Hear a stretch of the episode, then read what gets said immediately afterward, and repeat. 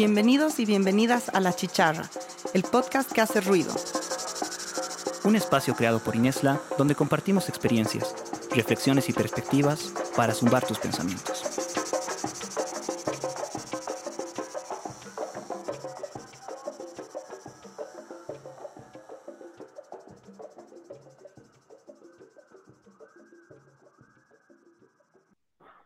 Primeramente, muy buenos días, tardes o noches a la gente que nos está escuchando. Estamos en un nuevo episodio de este su podcast, La Chicharra, el podcast que hace ruido. En esta ocasión, nuestro tema principal será sobre fuego, sabores bolivianos en la, actualidad, donde conversaremos acerca de eh, los distintos platos, eh, los distintos sabores, las distintas formas de comida en la actualidad que existen acá en nuestro país, en Bolivia, ya que sabemos que es muy diverso y hay mucho de qué hablar. En este episodio nos acompaña también Jimena, quien va a estar co-conduciendo conmigo. Jimena, por favor, presentate. Buenos días, buenas tardes o buenas noches a todos. Yo soy Jimena Calderón. Eh, bueno, ahora soy parte del equipo de Inesla y eh, bueno, estamos con todas las ganas de empezar el podcast. Perfecto, Jimena. También quiero dar eh, pie a que se presenten nuestros invitados, invitadas, quien nos va a acompañar con su conocimiento en la gastronomía boliviana. Primeramente, presentar a a Valeria Pérez Rivero. Por favor, Valeria, tienes, tienes la palabra para presentarte ante la gente que tal vez no te conozca. Eh, ¿tienes, ¿Tienes la palabra, por favor? Bueno, hola, buenas tardes, buenas noches o buenos días igual a los que nos estén escuchando. Yo soy Valeria Pérez Rivero, eh, licenciada en gastronomía. Perfecto, Valeria, muchísimas gracias. También nos acompaña Roy Jorge Lobo Arteaga, por favor, Roy, puedes presentarte, tienes la voz. Hola, ¿cómo están? Mucho gusto. Eh, un gusto primeramente trabajar con Inesla. Soy Roy Jorge Lobo Arteaga, licenciado en gastronomía también, compañero de Vale. Eh, actualmente eh, resido en Riberalta, tengo un pequeño emprendimiento gastronómico y, y feliz de estar acá por el oriente boliviano. Soy cochabambino. Perfecto, muchísimas gracias Roy. No agradecerles a ustedes por su tiempo, por su predisposición de participar en este nuestro podcast, que gracias a Inés se realiza, ¿no es cierto? Pero bueno, vamos a comenzar con el tema. Primero quiero hacerles una pregunta, eh, una pregunta que es eh, muy, muy, muy, se podría decir un poco más personal. Eh, ¿Qué significa para ustedes la comida boliviana? Wow, es amplio, creo. Para mí significa familia, raíces, cultura, colores y así podría nombrar muchas cosas más. Perfecto. Roy, ¿para ti? Eh, bueno, lo mismo. El mismo concepto es súper amplio. Eh, es lo mismo, es familia, es la mesa, es el compartir. Eh, bueno, la yahua también, ¿no? La yahua encima de la mesa, que creo que la he visto en, en todas las mesas de Bolivia. Es muy importante por si acaso la yahua. Ahora también quería hacerles esta pregunta, ¿no? Eh, ¿Cuál creen que sea la diferencia que existe entre la comida boliviana? O sea, ¿qué lo hace tan especial? ¿Qué hace la comida especial aquí en Bolivia a diferencia de otros países? Obviamente, eh, nos vamos en el sentido eh, cultural tal vez, que nosotros somos bolivianos, pero ¿cuál creen que sea esa diferencia marcada que existe? Valeria? Considero que la diversidad de insumos que tenemos, ¿no? Eso es lo que nos hace tan especial. Tenemos tierras muy bondadosas. Roy, para ti. Exactamente lo mismo, es, es diversidad, eh, infinidad de productos. Acá en la Amazonía hay una infinidad de productos que creo que mucha gente no conoce. Entonces es importante la variedad, la diversidad, los distintos tipos de suelos que tenemos en Bolivia, los climas, eh, el picante, que es bien importante en la gastronomía boliviana, ¿no? es lindo el tema.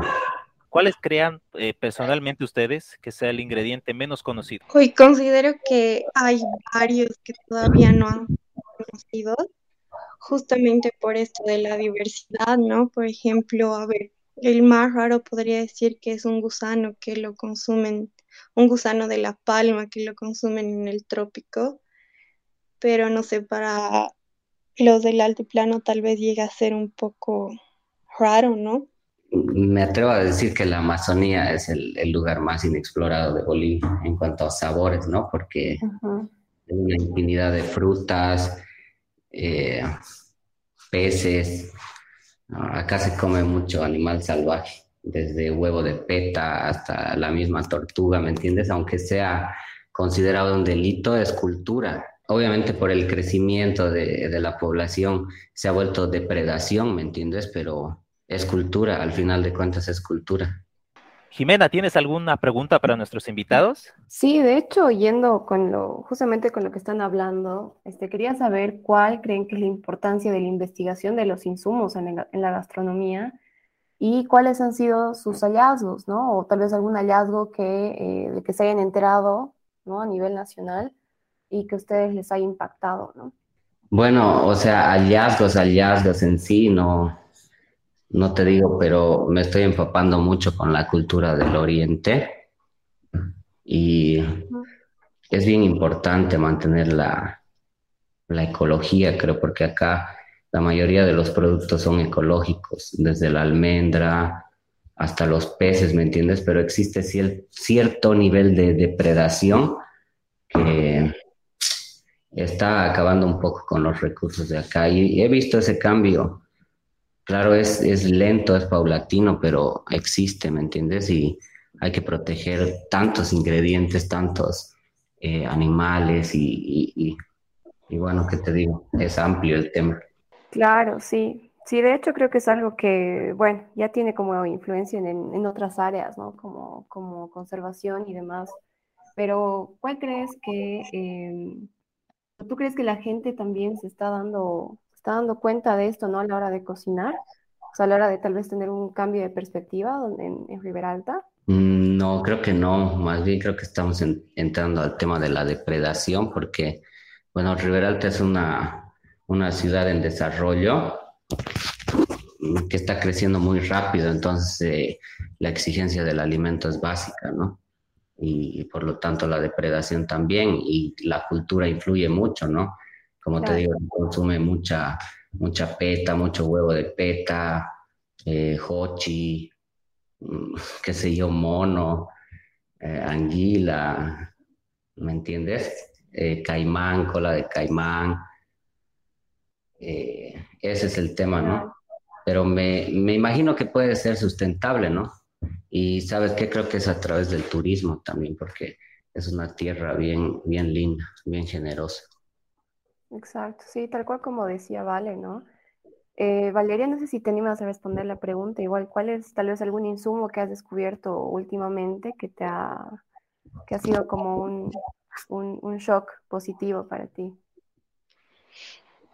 No me atrevería a decir así como descubrimiento de un nuevo insumo, ¿no? Porque mm, en realidad no, no ya ha sido descubierto, pero sí algo que me ha impactado y la bondad que tenía era de lo que les había hablado anteriormente de este gusanito, que no me acuerdo exactamente el nombre, pero es el de la palma, ¿no? Que lo usan para enfermedades respiratorias y para las personas que tienen problemas en, en los riñones y muestran la cultura ahí de cómo lo cocinan, cómo lo elaboran, cómo lo consumen incluso cómo lo sacan, ¿no? De la palma, entonces creo que es algo que, que he visto recientemente.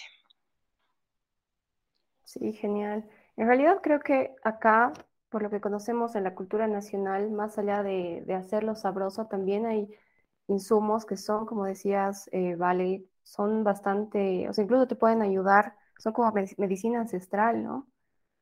Eh, por ejemplo, yo entendía que se come, se puede comer eh, una especie de, tierra, ¿no? No sé si estaban familiarizados con eso.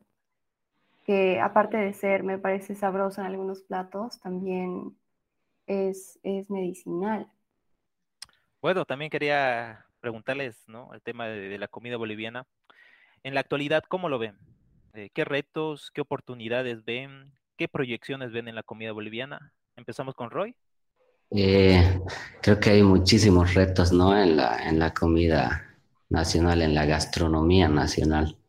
eh, empezando por escuelas, eh, recién los últimos años, que te digo, los últimos 20 años que, tenemos escuelas, y si quieres llamarle escuelas decentes, recién hace 10, ¿no? O sea, entonces, en ese tema tenemos mucho que trabajar, ¿no? Y esperar porque están saliendo muchos profesionales con muchas ideas y trabajar más en nuestros productos. Mm, tenemos que enfocarnos más en, en nuestros productos, en nuestra gastronomía y, y en la forma como, como nos alimentábamos antes. Entonces, es un reto bien grande, pero yo creo que se va a lograr, lo vamos a lograr. Realzar la gastronomía boliviana con identidad, ¿entiende? Bueno, igual pienso igual que hoy y sí, eh, están saliendo nuevos profesionales y buenos que están interesados igual en la investigación de la gastronomía y cultura boliviana. El reto considero que es eh, querer un poco más nuestra cultura, ¿no? Eh, nos abocamos a veces mucho a enalzar otras culturas dejando de lado la nuestra y pienso que es algo que nos falta como bolivianos, querer un poco más nuestra cultura y gastronomía que es tan noble, ¿no? Eh, respondiendo a lo que Vale decía, eh, bueno, en realidad la pregunta iba a eso, ¿no? O sea, ¿por qué creen que la comida fusión ha tenido un boom, ¿no? En los últimos, en los últimos años, porque tal cual, ¿no? Antes veíamos la comida puramente gourmet internacional como, como con un estándar muy alto y como que despreciábamos de alguna manera la comida nacional o criolla, ¿no? Pero ahora vemos que ya hay muchos restaurantes que se han enfocado en la comida fusión o en, alterar de alguna manera algunos platos y, pues ha tenido mucho éxito, ¿no? ¿A qué creen que se debe? Eh, sí, o sea, estoy de acuerdo, pero nos falta todavía muchísimo porque hacemos fusión, pero eh, nos abocamos mucho a la técnica extranjera, ¿me entiendes? Y, creo que tenemos que trabajar muchísimo más en, como te digo, en lo propio, porque tenemos técnicas muy bonitas, ¿no? Y gastronomía muy amplia. Solo creo que hay que cambiar la perspectiva, porque es un reto, ¿no? O sea, yo tengo un, un restaurante que es una churrasquería que está muy lejos de, de ser lo que yo quisiera que, eh, que sea un restaurante como, como te estoy hablando, ¿me entiendes? Pero a veces es lo que se vende y ese es el reto, vender es el reto para un cocinero. Claro, sí, sí, de hecho me doy cuenta que tienes toda la razón. Eh, sería bien interesante, ¿no? Hacer como una eh, integración, no tanto fusión de las técnicas, tal vez, no sé si ancestrales llamarle, pero las técnicas que ya existen acá, ¿no? en una parte nos ayuda mucho, ¿no? A, conocer nuevas técnicas, incluso para poder fusionarlas con nuestros productos, pero de otra manera pienso que nos está alejando mucho de nuestra cultura, de nuestra gastronomía. Bueno, ahora con todas estas respuestas que nos dan, ¿no? Surge otra cuestionante también muy importante y yo creo que es clave. Bien sabemos que la comida mexicana, peruana, etcétera, eh, aquí en Latinoamérica es la que más se conoce a nivel internacional, ¿no? Que por lo que más resaltan es en, ese tipo de su gastronomía, ¿no? Su gastronomía, su cultura. ¿Qué le falta a Bolivia y, o cómo podemos proyectar la comida boliviana a nivel internacional? Necesitamos promocionar más, ¿no? O sea, eh, de cierta manera promocionar es hacer conocer nuestra gastronomía y es una de las cosas que nos está faltando mucho. Eh, creo que básicamente es eso, porque a todo el que prueba la gastronomía boliviana le gusta, ¿no? Claro, en eso tienes razón. ¿no? He visto gente extranjera que viene acá y se enamora de la comida boliviana, inclusive lo prueban en sus mismos países y les gusta, y, llegan acá con, con, con, esa curiosidad de saber, ¿no? Eh, de dónde proviene esto, lo que, e, ese sabor que tanto lo atrajo, ese sabor que tanto lo conquistó, eh, los trae, inclusive es una, genera turismo, ¿no? Eh, eh, la comida, la gastronomía, los sabores atraen a la gente. Roy, para ti. Bueno, este, como decías, ¿no? Es, es gestión, es gestión, porque obviamente necesitamos colaboración ¿no? Del gobierno para todo esto que es la promoción y generar turismo, porque el Perú y México trabajan hace muchos años para, para tener lo que han tenido, ¿me entiendes? Y no, pues, es un trabajo del país que es difícil de realizar, ¿no? Pero que está en nosotros y, podríamos ser eh, el siguiente boom tal vez de Latinoamérica. Los colombianos trabajan ya, pero les falta, pero están trabajando harto en su, en su gestión, ¿me entiendes? Y, y el turismo es, es clave para el desarrollo del país. Sí, no, totalmente de acuerdo, y más aún cuando nuestro país justamente se encuentra al, al medio, ¿no? de, de, Sudamérica y pues compartidos, tenemos muchos ecosistemas y teniendo tantas como ecoregiones, pues hay diferentes ingredientes, ¿no? Lo que venían diciendo eh, tanto Roy como Valeria.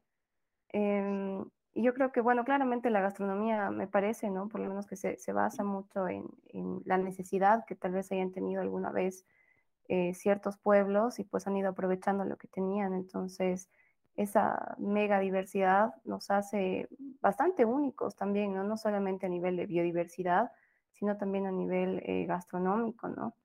Más bien quería eh, preguntarles, ¿no? ¿Cuál creen que es la, tal vez la, la, diferencia o las cosas que tenemos en común entre regiones? O sea, si bien, como les digo, somos todos bolivianos, pero dentro de las costumbres y las regiones siempre hay una diferencia, pero creo que también hay algo que nos une, que es la comida, ¿no? Entonces, si han visto algún, algún tipo de técnica, o como decía, incluso Roy el picante, ¿no? Eh, ¿Cuáles creen, creen que serían esas? Bueno, tenemos varios ingredientes que compartimos, ¿no? Pese a ser eh, de diferentes regiones, y uno de ellos es la papa y el maíz.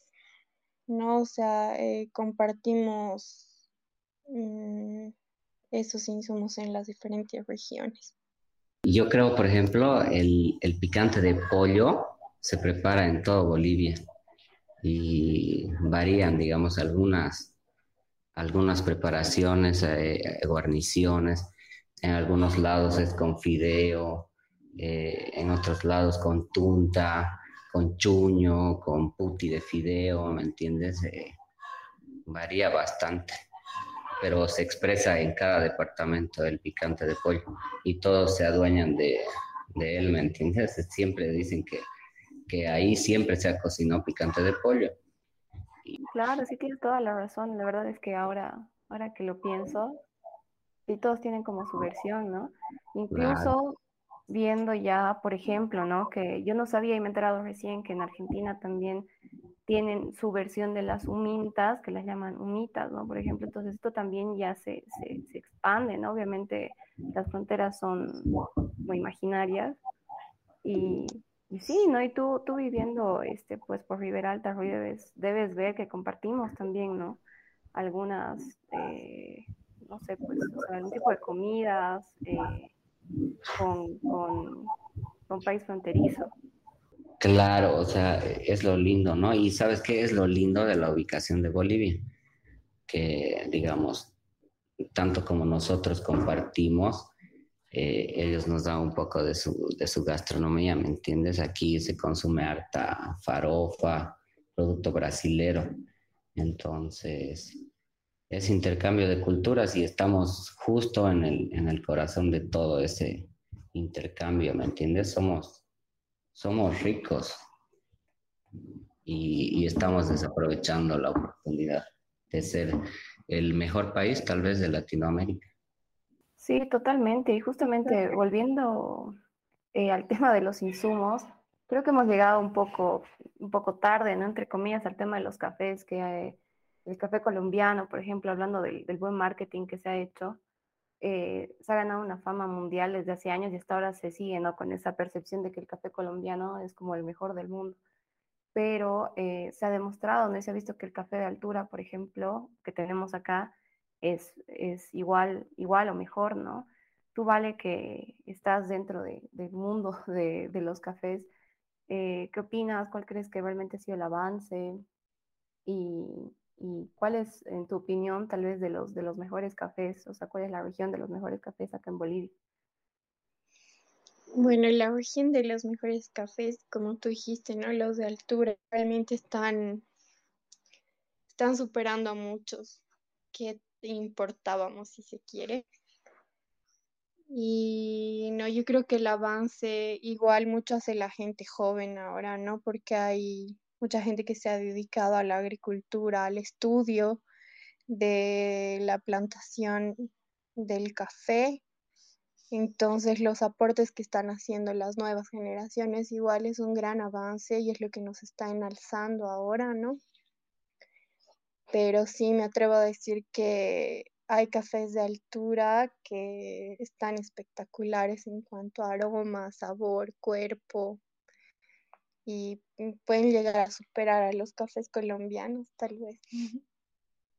Sí, sí, totalmente de acuerdo. Y como bueno, decía Vale, igual creo que mucho lo hacen las, las personas jóvenes, ¿no? En realidad, o sea, mucha de la innovación y el avance se va a dar a través de, de la juventud, ¿no? Y y justo, bueno, tocando este tema, algo que se ha estado dando también por la gente joven, acá recientemente, ¿no? Entre comillas, pero ya en, en otros países, sobre todo en Europa y Estados Unidos, ha ido dando hace bastantes años ya, que es eh, justamente la comida vegetariana y vegana, ¿no? Eh, yo personalmente soy, soy vegetariana, eh, quisiera ser vegana, pero a veces el queso vegano. Y y pues bueno, ¿no? se quisiera saber cuál, eh, cuál es el, la visión que tienen ustedes de la comida vegetariana y vegana y cuál es el espacio que tiene y que ustedes piensan que va a llegar a tener en un futuro, ¿no? Bueno, tal vez yo te podría hablar igual de eso. Un año he logrado ser vegetariana igual para poder conocer un poquito más y bueno, por el tema eh, de salud y los animales, ¿no? Tomé esa decisión y ahí he podido conocer un poco más y existen diferentes lugares donde te ofrecen esa opción y está empezando a crecer, como tú has dicho, ¿no? Pues es una, un, ¿qué se puede decir? Un, es algo nuevo, pero eh, que está entrando con mucha fuerza y muchos profesionales gastronómicos ahora eh, están dedicándose por el impacto, sobre todo en la salud que tiene el, el tomar ese hábito alimenticio, si se quiere llamar así. Entonces, es, eh, pienso que es un buen mercado ahora y no sé. Roy, ¿tú qué opinas? Eh, sí, no, la verdad es un mercado interesante. Es, es difícil de plasmar. Bueno, como cocinero te digo, es difícil de plasmar. Yo personalmente he aprendido a comer, bueno, estoy aprendiendo a comer, eh, porque antes tenía problemas para comer verduras, ¿me entiendes? He tenido, se podría decir, una alimentación no muy saludable. Eh, entonces, cuando estudié gastronomía empezaba a cambiar un poco la percepción ¿no? de, de este tema, porque aprendes a cocinar y aprendes a comer.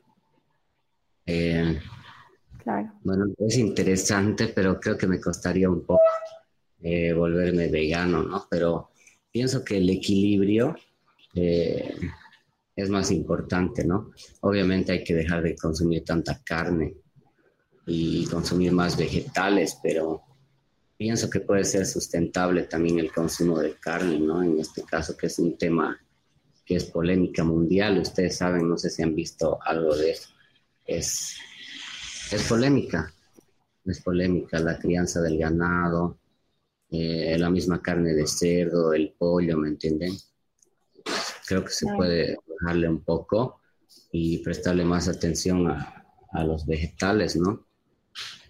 Sí, sí, no, de acuerdo. Creo que igual, ¿no? Se tiene esa como, eh, como un prejuicio a la comida vegetariana o vegana de, que es, eh, son solamente verduras o son ensaladas, ¿no? Pero eh, ahí viene mucho el ingenio justamente de, de, los cocineros, de los chefs, de hacer, pucha, de, de crear, ¿no? Y, y, de innovar algo que sepa parecido a la carne y que esté igual, igual de sabrosito. Eh, y sí, como tú dices, totalmente, o sea, es, es, un tema que ya tiene un impacto también ambiental, ¿no? Eh, ya en algunos países se ha, se ha, llegado a ver que incluso es un poco político, ¿no? Eh, pero tú, Roy, que estás, o sea, no estás en la ciudad como tal, ¿cuál piensas que es la apertura de la gente? Si hay algún espacio, ¿no? Porque en algún punto yo, yo he estado en algún pueblo, he entrado a su mercado y me ha sorprendido un montón ver que había un puestito de comida vegetariana específicamente. Entonces, eh, eso, ¿no? ¿Cuál, ¿Cuál, crees que es la apertura tal vez de las personas en, en lugares que no sean las ciudades, en áreas rurales? Es difícil, te decía, en un área rural tal vez vender comida vegetariana, ¿no? Porque es educación, digamos, ¿no? Eh, pero acá en Rivera Alta sí hay algunos emprendimientos de comida vegetariana. Eh, es grande, es grande Rivera Alta. Por eso te decía que el, el, desarrollo un poco está, está descuidado, ¿no? La forma de crecimiento, el consumo, eh, el pescado que se ve en el, en el mercado es impresionante, la cantidad, ¿me entiendes? Estamos depredando. Claro. Es interesante trabajar con más vegetales, ¿no? Pero para que eso pase, el, el, el, cambio empieza por uno, ¿no? Y la verdad que yo consumo harta carne, ¿no? Pero he dejado también harto por el tema de salud, porque, bueno, cuando sabes algo, entonces hay que aplicarlo, ¿no? Y la verdad estoy, estoy cambiando, pero es difícil. Claro, sí, totalmente. Yo creo que es cosa de, de que hay, o sea, si hay un emprendimiento que empiece a hacerlo tal cual, ¿no? Dentro de todo es como una moda también, pero también hay que, hay que, hay que tener alguna técnica, ¿no? Yo no sé, aquí en La Paz, por ejemplo, hay unos, puta, creo que comenzó con dos restaurantes así eh, veganos, en realidad la mayoría son veganos, y ahora ya, hay, ya deben haber unos cinco o ocho, no sé, hay bastantes, la verdad, pero que, que han innovado un montón, ¿no? Eso de, de, de, la manera en la que cocinan los ingredientes, saber cómo darle sabor a, los hongos, ¿no? Por ejemplo, que son súper sabrosos, eh, la carne de soya también, eh, el seitán, son cosas que yo tampoco conocía, eh, pero, pero bueno, con, con toda también la experiencia tal vez que viene de afuera y, y, los insumos locales también que tenemos, creo que se pueden hacer cosas súper interesantes. ¿Puedo hablar? ¿Puedo hablar? Sí, claro. Sí, sí, claro. Eh, mira, sabes que el tema de, de, limitar la carne para mí es como, como que no va, ¿me entiendes? Eh, si queremos comer carne, tenemos que hacerlo, pero discretamente, digamos, si quieres llamarlo, ¿no? En, en, poca cantidad. Pero la soya también es un problema medioambiental. Eh, cuando vuelas acá a Rivera Alta, ves en el tramo de Santa Cruz a, a Trinidad está todo, todo sembrado y todo es maíz, soya y, ¿me entiendes? Y alimento para el ganado. Y eso es lo triste, digamos, ¿no? Que estamos pasando de lo sustentable a lo, a lo que está causando problemas en, en otros países. O sea, en vez de mejorar, la estamos cagando. Y por eso pienso también que la carne de soya no es una opción que sea buena. Además, la soya es transgénica. Es, es un tema bien, bien amplio. Ya vamos finalizando. Voy a hacer la última pregunta para, para ustedes. Espero que me respondan. ¿Qué es la siguiente? ¿Cuál es el futuro de la comida boliviana para ustedes? ¿Cuál es el siguiente paso? ¿Cuál es, ¿Qué es lo que ven en el futuro para la comida boliviana? Bueno, a ver, el futuro de la cocina boliviana. Eh, bueno, yo veo que la cocina boliviana va a empezar a impulsarse más como cocina boliviana, no como cocina fusión, ¿no? Eh, pienso que eso sería algo bien grande para, para el país y, o sea, el enseñar a la gente a comer bien. Eh, con comer bien no me refiero a comer rico y abundante, ¿no? Que igual es parte de nuestra cultura, sino a comer eh, más equilibrado y más sano, y todo eso lo van a impartir o lo van a dar eh, todos nosotros los que hemos estudiado gastronomía, o sea, podemos aportar un poquito con eso. Mira, yo le veo mucho futuro, la verdad, obviamente. Son sueños, ¿no? Y, obviamente, la verdad, quisiera que se cumplan. Eh, veo harto futuro, harto futuro, pero es un reto porque, eh, como dice, vale, hay, hay falta de educación en la forma de comer, hay muchos problemas de salud en nuestra gastronomía pero integrar todos los, los suelos bolivianos, digamos, es el reto, ¿no? Para que se globalice nuestra gastronomía. Y ustedes saben que el, el tema es delicado también, ¿no? Por el tema del racismo. Eh, es un reto bien grande, pero tiene que partir también de autoridades, ¿no? Porque si no hay iniciativa del gobierno, es bien difícil que una o dos personas o un grupo de personas eh, cambien radicalmente la realidad del país, ¿no? Y, por ejemplo, eh, Gusto es un restaurante que está haciendo eso, ¿no? Eh, está cambiando la historia, pero ellos solos difícilmente van a poder eh, lanzar la gastronomía boliviana como, como lo hace Perú o como lo hace México, ¿no? Pero la verdad es que son los únicos que están trabajando realmente en realzar la gastronomía. Sí, totalmente de acuerdo. Creo que todo va también con un tipo de incentivo, ¿no? De, tal vez políticas públicas, el, sacar una imagen eh, a otros países que sea más atractiva para venir también. Y pues bueno, tal vez eh, también como decías, Roy, sería súper interesante hacer como alianzas, ¿no? Entre, entre emprendedores, entre, entre chefs, cocineros, em, y, hacer algunos proyectos en conjunto. Como dices, sí, solos es, complicado, pero tal vez juntos se hace un esfuerzo, un esfuerzo un poquito más, más, o sea, que llegue un poco más, ¿no? Ya estamos en el cierre de este episodio. Eh, muchísimas gracias, Vale, muchísimas gracias, Roy. Eh, tal vez quieran decir unas últimas palabras para despedirse de la gente que está escuchando este episodio. Nada, yo soy agradecerles y espero que podamos tener otra, otro espacio para seguir hablando de la gastronomía boliviana que es tan linda agradezco la oportunidad, la verdad. Eh, gracias a Inesla.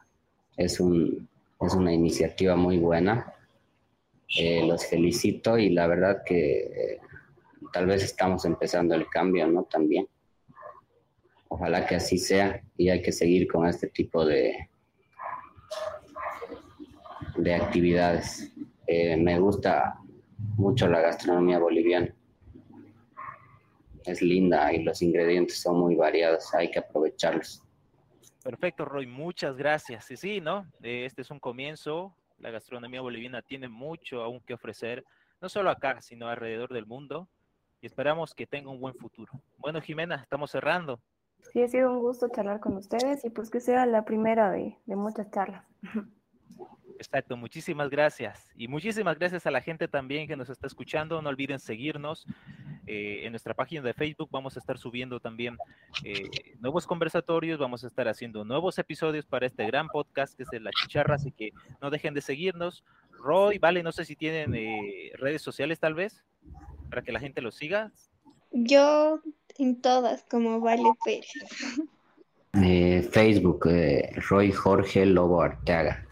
Perfecto, muchísimas gracias a los dos. Gracias Jimena también por estar conmigo en este episodio y nos vemos hasta la próxima.